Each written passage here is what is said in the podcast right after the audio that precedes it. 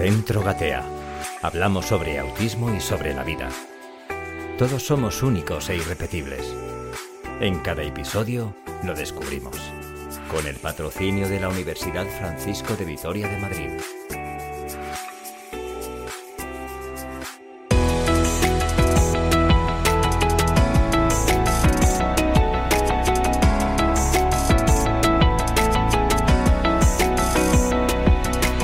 Saludos gateadores, gracias por acompañarnos otro programa más. Os invitamos a compartir este rato de formación y de información. ¡Vamos a gatear! Pues sed bienvenidos todos, oyentes del podcast y telespectadores de nuestro canal de YouTube. Y ya sabéis que es un placer ponernos delante de los micrófonos y de las cámaras un jueves más para llevaros a vuestras casas, a vuestros móviles, todo el mundo del autismo, que ya sabéis que es enorme, del cual no sabemos ni la mitad, yo por lo menos, pero que seguro que os interesa a vosotros y también nos encanta a nosotros hablar del autismo durante estos programas.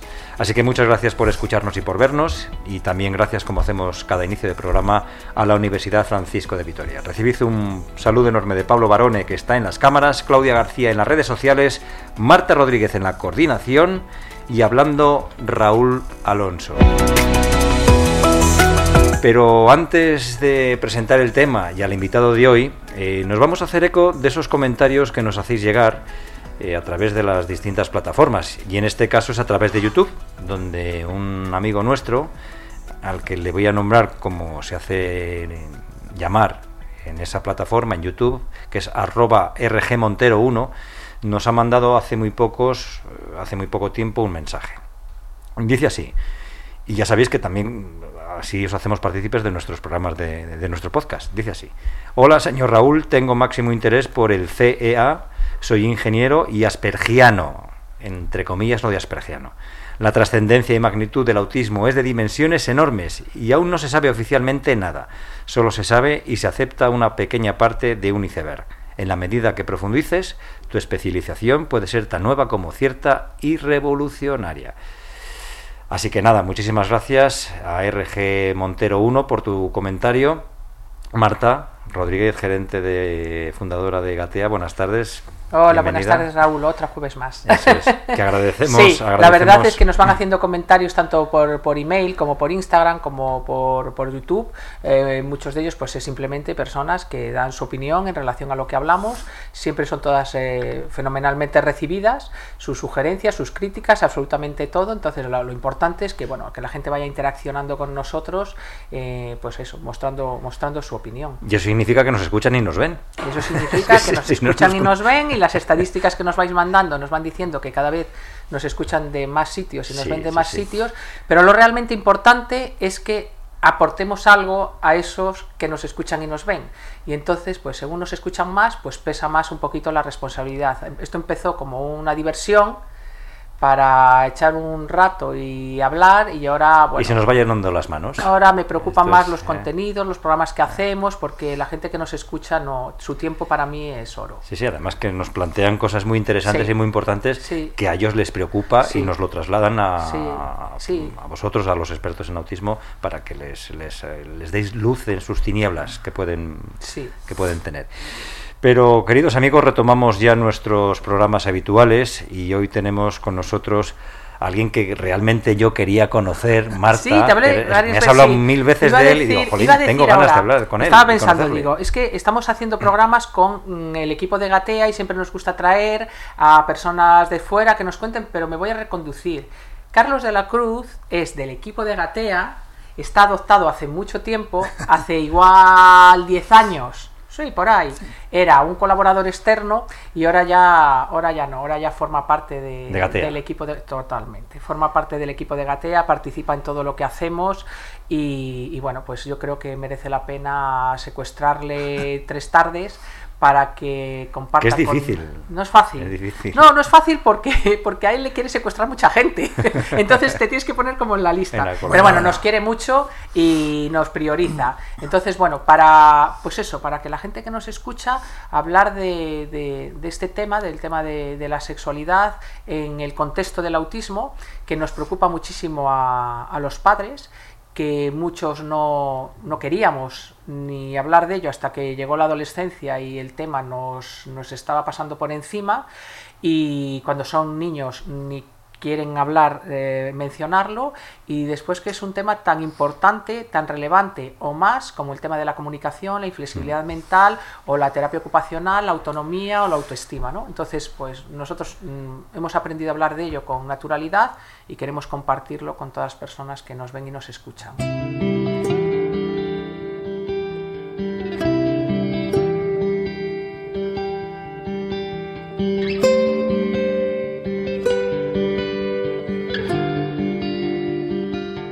Pues don Carlos Cruz, buenas tardes, pues bienvenido. Yo bien hallado. Un placer tenerte aquí en los micrófonos de Gatea. Por fin te conozco. Sí, bueno, pues yo muy agradecido y feliz de, estar aquí. Como decía Marta, uno se siente, se siente en casa y además me parece una noticia positiva que lo sexual no se nos olvide y que de vez en cuando volvamos a ello. Mm. Es verdad que me asusta un poquito Marta en la presentación con la responsabilidad de los contenidos y tal. Yo venía más relajado y ahora te has puesto, tenso. Como hay que hacerlo bien, pues ahora, ahora no, no, sé, no, no, tú como si no hubiera nadie. Vale, vale. Porque, porque, además la sexualidad, no de, como decía antes Marta, no deja de ser un tema mm, espinoso. Sí, yo... Y más en el mundo del autismo. Eh, a ver, yo diría por partes. Yo creo que lo sexual cada vez está más presente. Es decir, yo no participaría de lanzar los mismos mensajes que lanzábamos hace 20 o 30 años en la que decíamos que el sexo es tabú, que el sexo asusta, está en todos lados. Y tenemos tiendas eróticas, tenemos programas de televisión, tenemos muchas canciones, tenemos muchos videoclips.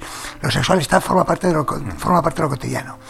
Otra cosa es que en el abordaje de cómo, qué hacemos con lo sexual, todavía andemos con ciertos tropiezos. Andemos con ciertos tropiezos. Y probablemente en el tema TEA, pues eh, también, también porque se han priorizado otras urgencias, lo cual a mí me parece eh, razonable, me parece sensato, pero una cosa es priorizar urgencias y otra cosa es dejar en el olvido. Entonces yo ahí sí que creo que a veces hay que animar un poquito para decir, está bien que no le hayas prestado atención a su debido momento y tal igual, pero ahora que no se nos queden en el olvido y que no se nos quede en el olvido no por capricho de sexólogo, ¿no? Sino porque la sexualidad, fijaros que esto quizás sea lo único que diga de verdad, o sea, indiscutible en las tres tardes, ¿no? Lo sexual tiene que ver con todas las personas y también con las personas con TEA, chimpún. Y luego a partir de ahí empezamos a hablar de más cosas. Pero esta es una verdad absolutamente incuestionable. Y como forma parte de la persona, pues no da igual que se haga alrededor de la sexualidad. Podemos educar bien, mal o regular, no da igual. ¿Qué es la sexualidad? Esa es una buena pregunta. Esa es, va a decir Carlos, esa es una buena pregunta que te va a responder Marta, que ha estado 10 másteres conmigo. No, eh, iba a decir que me la sé. si yo fuera ya más de casi 40 años o 30 y tantos, que ese tema todavía andando con dudas. Entonces, la, la sexualidad tiene que ver con tres aspectos que además luego de estos es de lo que tenemos que tirar también en las personas con TEA, precisamente para buscar objetivos y cultivarlos. Hay una parte, yo diría que tiene que ver con tres registros. Eh, la sexualidad tiene que ver con anatomía y fisiología. tiene que ver con el cuerpo, tiene que ver con los genitales, con la erección, con la eyaculación, con la menstruación, con el desarrollo corporal, con tener más o menos pecho, o más vello facial, o menos, las hormonas, la, la respuesta sexual, el orgasmo, bueno, anatomía y fisiología. Y eso además desde la diversidad. No todos los cuerpos son iguales, no todos los genitales son iguales y no todo el desarrollo puberal es igual, ni las eyaculaciones, ni las menstruaciones. Es decir, hay variedad, hay cosas en común, pero también hay variedad. Esa es una parte de la sexualidad, anatomía y fisiología. Las personas con TEA, evidentemente, ahí están. Luego hay otra parte de la sexualidad que ya no es anatomía y fisiología, que no es objetiva, que, hay que entramos ya en un terreno más subjetivo, pero que tiene que ver con la sexualidad las personas con TEA, conmigo, con la vuestra, con la de cualquier persona que nos esté, nos esté escuchando.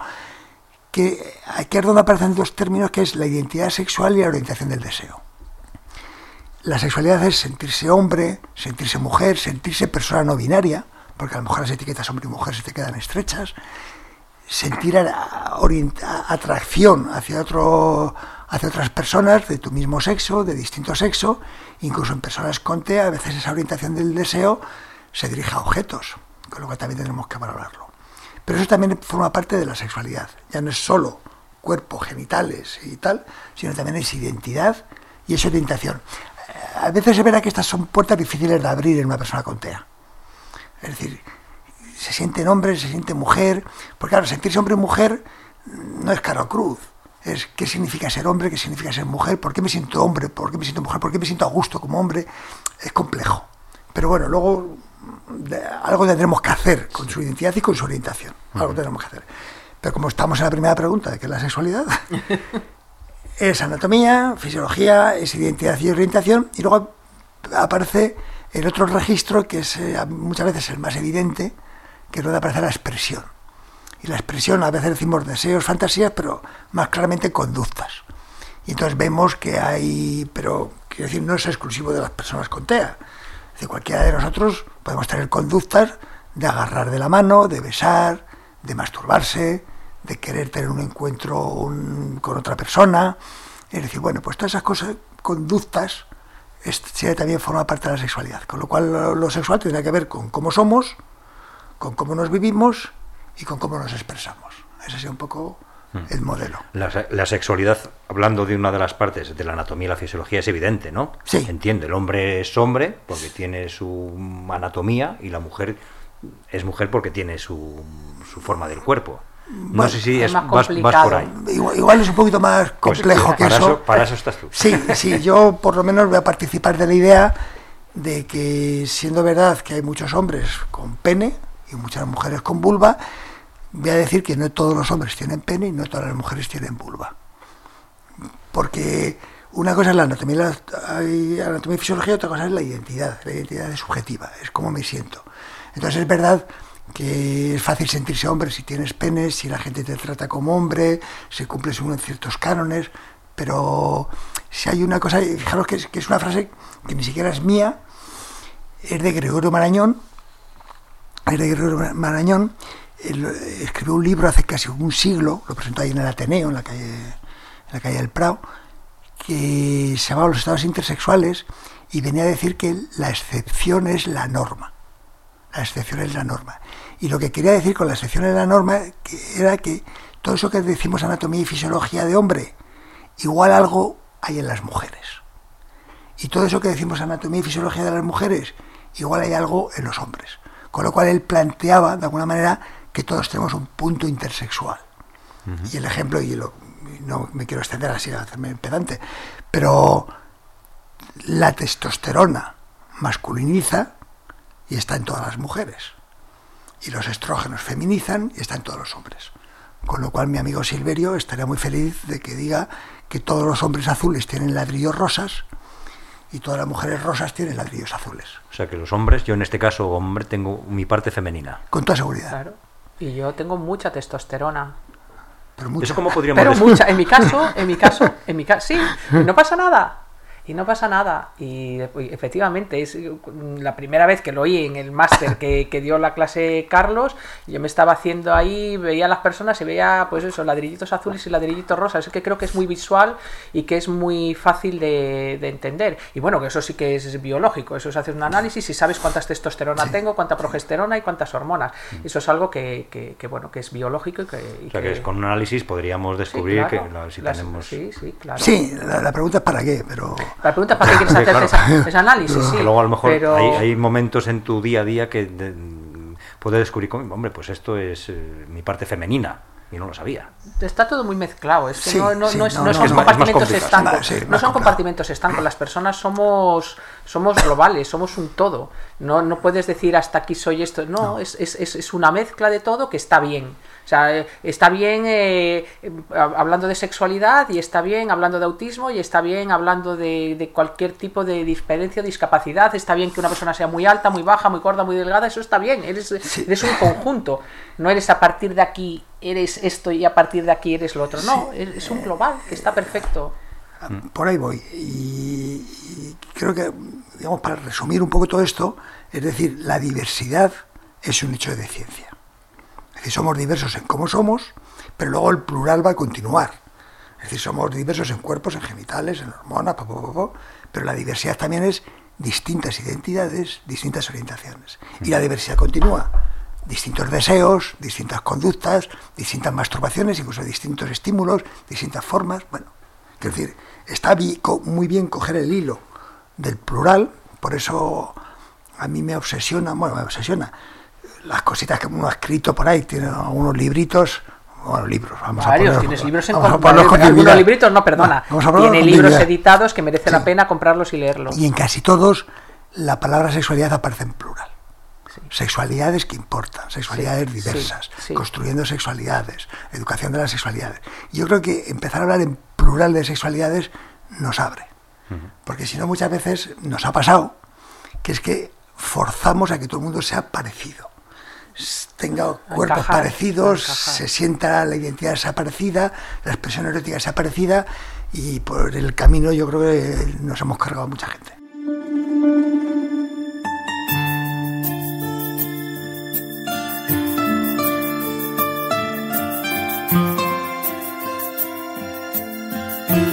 Eh, hablando un poco de la, de la identidad sexual y orientación, eh, a lo mejor es una pregunta absurda, pero bueno, yo como antes le he dicho a, Marta que soy un poco el portavoz del ignorante, porque habla, yo voy a personalizar en mí. ¿Por qué yo me puedo sentir atraído por un tipo, en este caso por un tipo de mujer, y, es un prototipo que mm, coincide, tiene que ser morena, me lo estoy inventando, vaya, tienen que ser morenas, altas, y de ahí no me pases.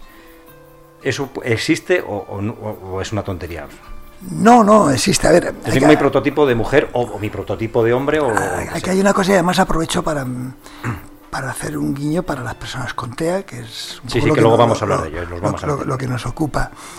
Eh, yo partiría de. Estaría en la idea de que la identidad y la orientación no se elige. Es decir, no elegimos, no decidimos me quiero sentir hombre, me quiero sentir mujer, me quiero sentir persona no binaria y tampoco decidimos mm, me gustan los tíos, me gustan las tías o me gusta vete a saber qué. No lo decidimos. Que hay componentes culturales es evidente, que hay cosas que te lo ponen fácil es evidente, que hay cosas que te lo ponen difícil es evidente, que uno aprende a reprimir cosas también es evidente, pero, en principio no elegimos. Digo esto porque cuando aparezcan algunas conductas, eh, por ejemplo, eh, un chico con TEA que se excita con otros chicos, a lo mejor intentamos modificarle esa orientación y a lo mejor nos estamos equivocando. Claro. Porque eh, si esa es su orientación, esa es su orientación. A lo mejor no. Quiero decir que las cosas no son tan absolutamente claras, tan absolutamente claras. Con lo cual yo diría que en este caso, si a ti te excita, no sientes atracción hacia mujeres de un determinado tipo, pues ya está no, no habrá que darle más buenas vueltas. También hay que entender que esto no son compartimientos estancos, tampoco aquí. Es decir, vamos a evolucionar. Y probablemente si uno repasa su biografía erótica, pues a lo mejor las cosas que nos excitaban, nos atraían con 15 años, no son iguales que los 25, los 35, y la cosa se ha ido modificando. ¿No es lo mismo sexualidad que erotismo? Eh, no, no. Yo entiendo que no. La sexualidad es lo que hemos hablado antes, cómo eres, cómo vives y cómo te expresas, y el erotismo, porque luego a veces hablamos de la erótica, que es otra historia, que, sea un poco la expresión, el erotismo tiene que ver con todas esas manifestaciones artísticas, literarias, eh, yo qué sé, de, hasta musicales, que persiguen, vamos a decir, no, no voy a decir excitar, pero sí estimular o despertar la libido, es decir, la atracción, es decir, bueno, pues eh, despertar por ahí. Y entonces yo, fíjate, tendría dificultad en distinguir a veces entre erotismo y pornografía. Porque dice, bueno, porque, sobre todo porque a veces parece que la palabra erotismo es buena y, la, palabra pornografía es mala.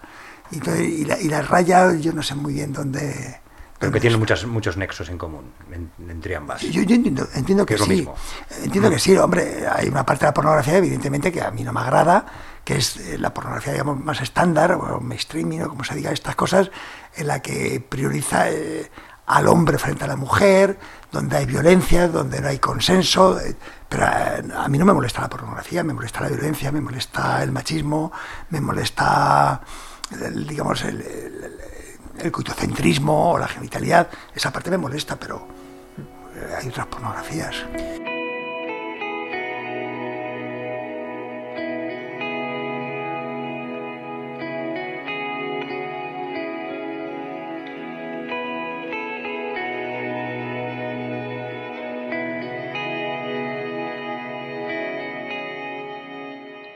Si es complicado hablar ya de la sexualidad en presuntos normotípicos, cuando ya nos metemos en el mundo del autismo es más complicado, por, por eso lo que, lo que dejabas tú entrever antes, que a lo mejor estamos intentando modificar la orientación sexual de una persona con Bueno, TEA. y hay una base de problema de comunicación y de interpretación. Eh, y, y a colación de lo que estaba comentando Carlos, lo que sí yo veo en mis chicos, chicas eh, con autismo es que no están tan condicionados, o sea, nos sorprende a veces las cosas que les irritan y les estimulan. Y yo os voy a decir mi aprendizaje, mi aprendizaje con, bueno, mi hijo tiene 22 años ya y, los ah, chicos que conozco con autismo, compañeros de mis hijos, pues tienen esa, de mi hijo tienen esa edad. Mi aprendizaje fue el siguiente y es que a mi hijo desde pues, pues, on- 10, 11, 12, no sé qué edad, no sabría decirlo, le estimulaban y le excitaban cosas diferentes a los que excitaban a, a la gente que iba, a los amigos de mi hija porque no tenían un condicionamiento social de manada o de grupo que si a ti te gusta esto, pues a mí más y desde antes. No, Jorge disfrutaba de lo que disfrutaba, a mí me costó entender que aquello no era de nacimiento, que había un componente cultural que estaba condicionando y que a mi hijo no le condicionaba, y siendo tolerante en relación a su sexualidad, me costó, me costó, me costó una barbaridad, porque yo era de las cosas son blancas y negras, y yo estoy aquí, tú estás allí, y tuve que cambiar esa visión para entender y poder ayudar a Jorge. Entendiéndole y ayudándole, fui mucho más tolerante en relación a mí. Y yo puedo decir, porque hablo de mí y se refiere a mi intimidad y puedo compartirla cuando quiera, que soy más feliz eh, ahora en relación a mi sexualidad que lo era antes de que naciera mi hijo, porque soy más tolerante con las cosas que a mí me gustan, me gustan y no me permitía que me gustaran porque no eran normales, porque a mis amigas aquello no lo podía compartir con ellas y entonces me reprimía. Y yo ahora digo, pues si yo soy tolerante con Jorge y quiero que sea feliz y que disfrute de su sexualidad, ¿por qué no voy a ser tolerante conmigo? Conmigo.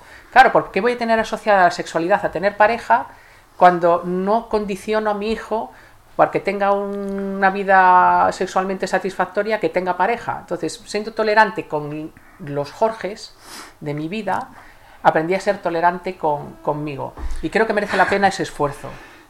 Es decir, que esto lo que nos abre es otro capítulo, dedicar otro podcast a toda esa sexualidad de Marta que ha insinuado ahí muchas cosas que... No, y yo se lo digo a las madres, quiero decir, o sea, ser, ser tolerante, por ejemplo, ser tolerante con los problemas de comunicación, ser tolerante, ser sí. tolerante con el diferente, te hace eh, ser tolerante conmigo misma, o sea, contigo mismo. Me pasa a mí, le pasa a Carlos, te pasa a ti, a todas las personas que nos relacionamos con, con- con la diversidad de una forma natural.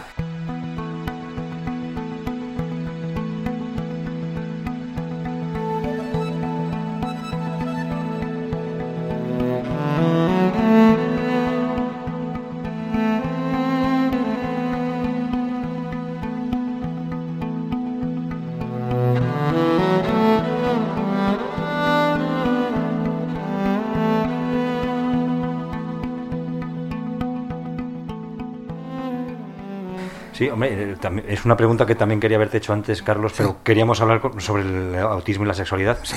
Eh, cuando una persona eh, recibe una educación religiosa, conservadora, llámala como quieras, eh, tiene es más proclive a, a- a que sea más reprimido sexualmente o, o dice mira yo he vivi- tengo esta educación pero he descubierto como decía Marta he descubierto por mí, por mí mismo otros caminos sobre la sexualidad que no siendo eh, agresivos ni exagerados por supuesto Yo no me voy a atrever a generalizar, no me voy a atrever a generalizar.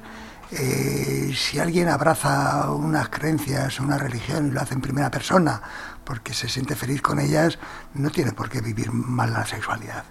Otra cosa es que yo tenga la percepción de que algo me viene impuesto y entonces alguien me obliga a no masturbarme y entonces pues la vivencia de la masturbación siempre va a ser regular. Pero alguien me puede obligar a masturbarme, con lo cual la vivencia de la masturbación también sería regular. Es decir, lo sexual se lleva mal con lo impuesto. Sea religioso, sea de cualquier otro. Ahora, si alguien abraza. A ver, es que además por lógica, joder. Antes defendíamos la diversidad. Si defendemos diversidad de cuerpos, de identidades, de orientaciones, de expresión erótica, digo yo que también tendremos que ser y aceptar y respetar la diversidad de creencias. Entonces yo ahí no me, no me meter. De, de- de hecho, se trabaja en temas de educación sexual en colegios religiosos y no hay mayor problema. La única diferencia... eh, Y no estoy de- hablando de ninguna religión en concreto. No, no, no, no. No, no, pero bueno, mi experiencia a lo mejor tiene más que ver con la religión católica, tampoco Sí. me voy a mentir, pero que decir, no es lo mismo cuando vas a un centro que ofrece la religión que cuando vas a un centro, bueno, a eso no vas, que impone la religión. Y, y- y esa es la diferencia entre educar y adoctrinar. Correcto. Y entonces, como nosotros estamos en clave de educar, yo desde luego no me siento incompatible en absoluto con un centro religioso que ofrezca religión. En absoluto. Porque yo tampoco trato de imponer ninguna, ninguna creencia. ¿Cómo se habla de la sexualidad a los niños con TEA? ¿O ¿Cómo se les educa? ¿O ¿Cómo se les...? Sí, a ver, yo po- po- por, orden, bueno, iba a decir por ordenar, es eh, tu papel, pero por situar un poco las cosas, ¿no? Porque hoy, como estamos en, digamos, son tres tardes, hoy Sí. la primera general para situar, y hablamos de los chicos con TEA, y las chicas. En temas de educación sexual, a mí me gusta plantear tres objetivos. Tres objetivos que yo voy a decir que van a ser los mismos para los chicos y chicas con TEA que para mí, que para cualquier persona que me esté escuchando, para trabajar en una escuela infantil, en un centro de secundaria o con quien sea. Y luego vemos qué dificultades hay para lograrlos con los chicos con TEA. Pero en principio estamos en el mismo tablero. Antes decíamos, eh, todos tenemos sexualidad, todos somos diversos, pues todos vamos a tratar de alcanzar los tres objetivos o aproximarnos tanto como sea posible.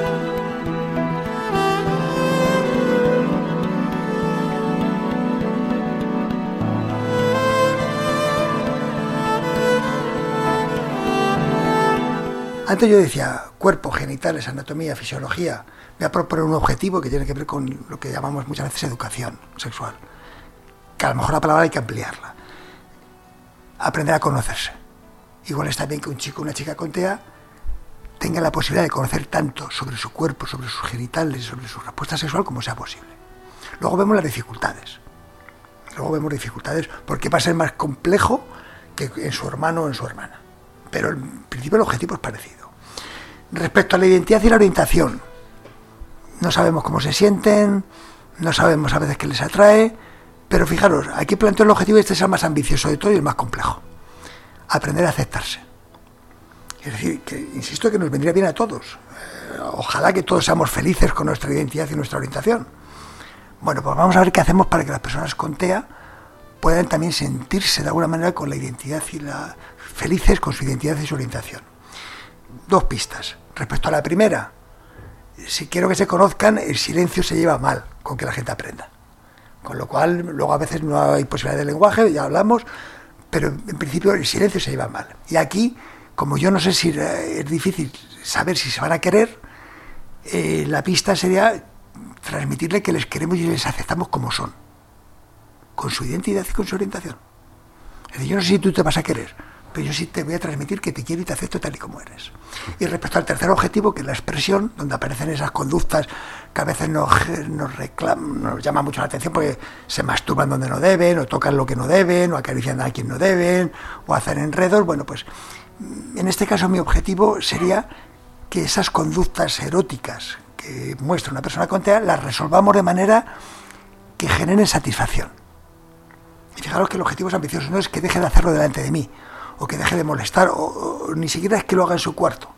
El objetivo es que genere satisfacción. Donde veamos un problema, a ver si vemos una satisfacción, que insisto, es lo que queremos nosotros para nuestras conductas eróticas, que queremos que nos generen satisfacción. Bueno, pues por ahí sería un poco el, digamos, el planteamiento general de los tres grandes objetivos y luego ya ver, y ahí arrancamos por donde tú quieras, para ver cómo eh, con las personas con TEA podemos hacerlo. ¿A partir de qué, de qué edad eh, es bueno que los niños con TEA reciban esta información? Les, se conozcan, se acepten. Yo del minuto uno, desde el minuto uno. O sea, no, no, o sea, no veo ninguna razón para... En la pubertad, cuando ya se están descubriendo su Antes. Antes, antes. Por eso, Bueno, por eso bueno. la. Ahí es cuando, es cuando nos alarmamos nosotros, pero en Gatea tratamos estos temas, eh, si les diagnosticas con 18 meses, que a los padres les estamos hablando cuando tienen dos años, dos años y medio, tres, tiene que ver con, con el, con el cuerpo de los, de, los, de los chicos también.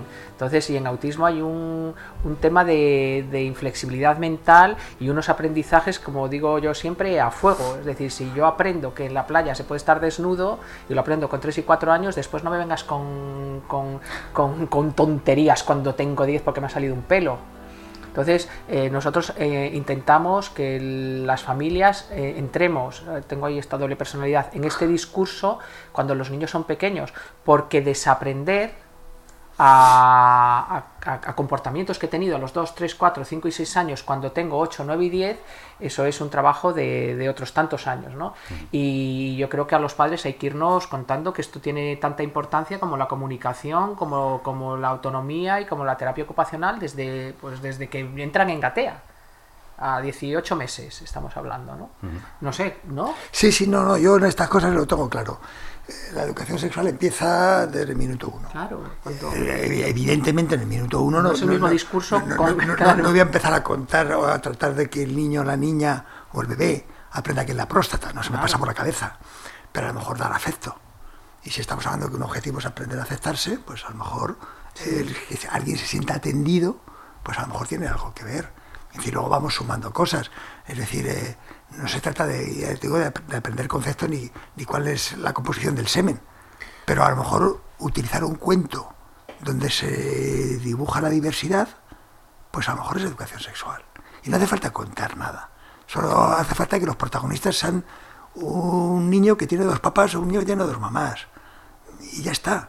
Quiero decir, es, todo eso es educación No, y sexual. explicar, por ejemplo, nosotros cuando trabajamos la autonomía, el vestido y el desvestido, eh, qué partes del cuerpo están tapadas, y, pero son niños de 5 o 6 años. Explicas el cuerpo, las partes del cuerpo y no obvias ninguna parte del cuerpo. Y son dibujos, pictogramas o fotos de niños y niñas de 3, 4, 5 y 6 años y les enseñas a vestirse y a desvestirse y ya estás explicando de las partes del cuerpo. Estás hablando de ir al baño porque estás trabajando control de esfínteres y estás hablando de que en el baño eh, pues no puede ir eh, todo el mundo, porque esas partes las ve mamá, papá y, y el médico, ¿no?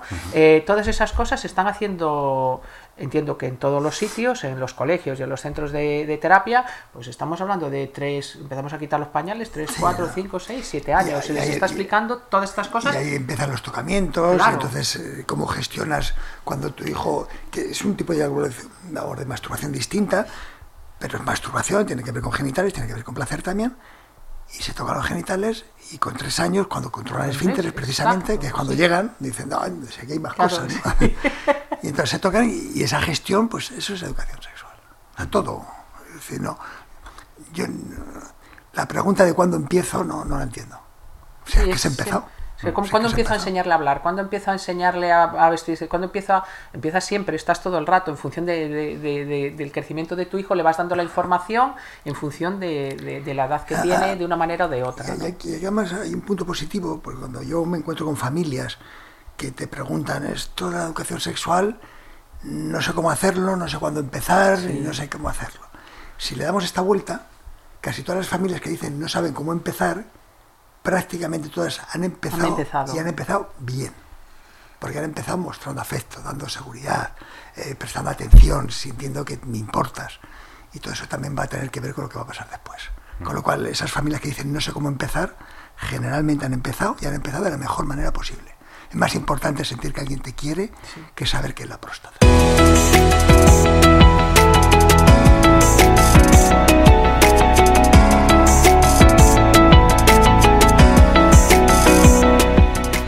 Hablan- Lo voy a preguntar después a ver si lo sabéis. Habla- hablando, de la, hablando de la familia, me da pie, porque ya me están avisando, Vale. Carlos, que nos estamos pasando de tiempo y tampoco queremos aburriros a vosotros, queridos eh, oyentes y telespectadores, porque estaría hablando contigo de esto Sí, eh, la toda la tarde. Te avisé, Y te avisé. tres- que te ibas a pasar cuatro de tiempo tardes más, y vamos pero pasar. te- tenemos que tocar otros temas. Vale. Perdón por tocar otros Sí. temas. Tenemos que tratar más, más asuntos sobre, sobre la sexualidad en otros programas. Así que, Carlos, muchísimas gracias Yo- por compartir esta tarde con nosotros y la tarde siguiente te esperamos aquí para, Pues para seguir hablando. Nuevamente feliz de, vo- de volver. Es que- Uno siempre vuelve a casa. ¿sabes? Por Navidad, que estamos Exacto, en que Navidad. estamos en Navidad. Eh, Marta Rodríguez, pues nada, que es, es que es un placer, ¿verdad? Muchas se, nos va, sí. se nos va el tiempo y, Sí, cuando y las hemos cosas dejado tantas cosas en el no puede sin ser. enredos y sin doble sentidos y sin gracietas y sin bobadas, e igual que hablamos de, de autonomía, hablamos de comunicación, hablamos de hermanos, pues se habla de esto y, y se habla claro para que todos nos vayamos entendan- entendiendo. Pues nada, Marta, muchísimas gracias. Gracias a Hasta ti, la Raúl. próxima. Gracias a si Pablo Quieres, si quieres recordar a nuestros oyentes cómo se pone en contacto como para Mira, que- facilón. Gatea.org. En nuestra web, abajo vienen los teléfonos, vienen los emails y si no a través de redes sociales, pues a través de, de Instagram o de YouTube pueden contactar con nosotros. Sí, porque además los comentarios de YouTube ahí podéis mm, leernos, podéis vamos, leernos podéis y decir y decirnos lo que queráis. y nosotros contestaremos a todos. Un beso enorme, hasta la próxima, Marta. Gracias, Raúl. Hasta la próxima. Queridos oyentes gateadores, espero que os hayamos informado, entretenido y os haya sido muy útil este programa. Recibido un saludo enorme. Os animamos a seguir gateando porque para caminar primero se tiene que gatear. Gatear.